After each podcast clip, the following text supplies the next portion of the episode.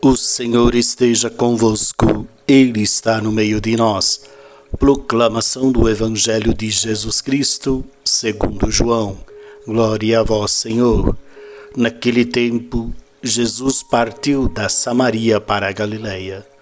O próprio Jesus tinha declarado que nenhum profeta é honrado na sua própria terra.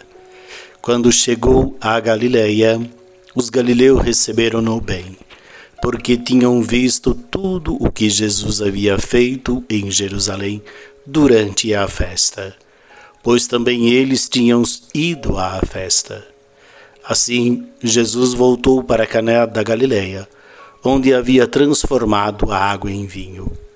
Havia em Cafarnaum um funcionário do rei que tinha um filho doente.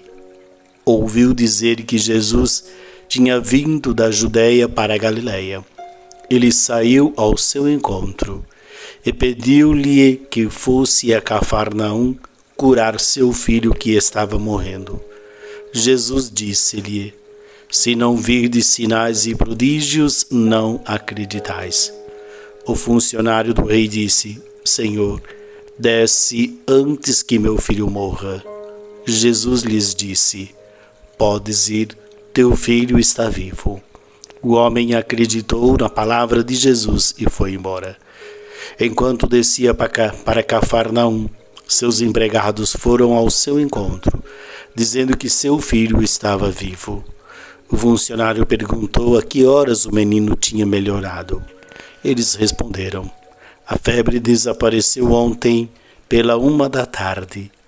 O pai verificou que tinha sido exatamente na mesma hora em que Jesus lhe havia dito: Teu filho está vivo. Então ele abraçou a fé, juntamente com toda a sua família. Este foi o segundo sinal de Jesus. Realizou quando voltou da Judéia para a Galiléia. Palavra da salvação. Glória a vós, Senhor.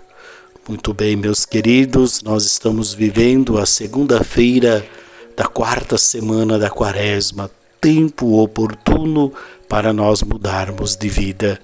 E o Evangelho de hoje nos traz a seguinte mensagem: ir ao encontro de Jesus, principalmente nos momentos em que a gente se encontra em dificuldades.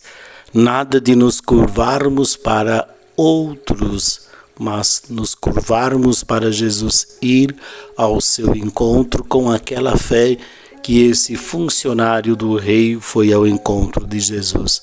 Foi pedir que Jesus lhe curasse o seu filho.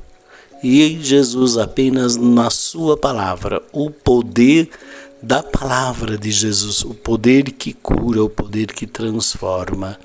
E depois, uma vez curado, toda a família começa a seguir Jesus. Assim deve ser também com a nossa vida. Quantos milagres Jesus realiza em nossa vida e ainda muitas vezes temos dúvidas se realmente temos que segui-lo. E o Evangelho de hoje nos mostra isto. Precisamos ter a certeza de que quando nós acreditamos, quando nós pedimos, Deus nos cura.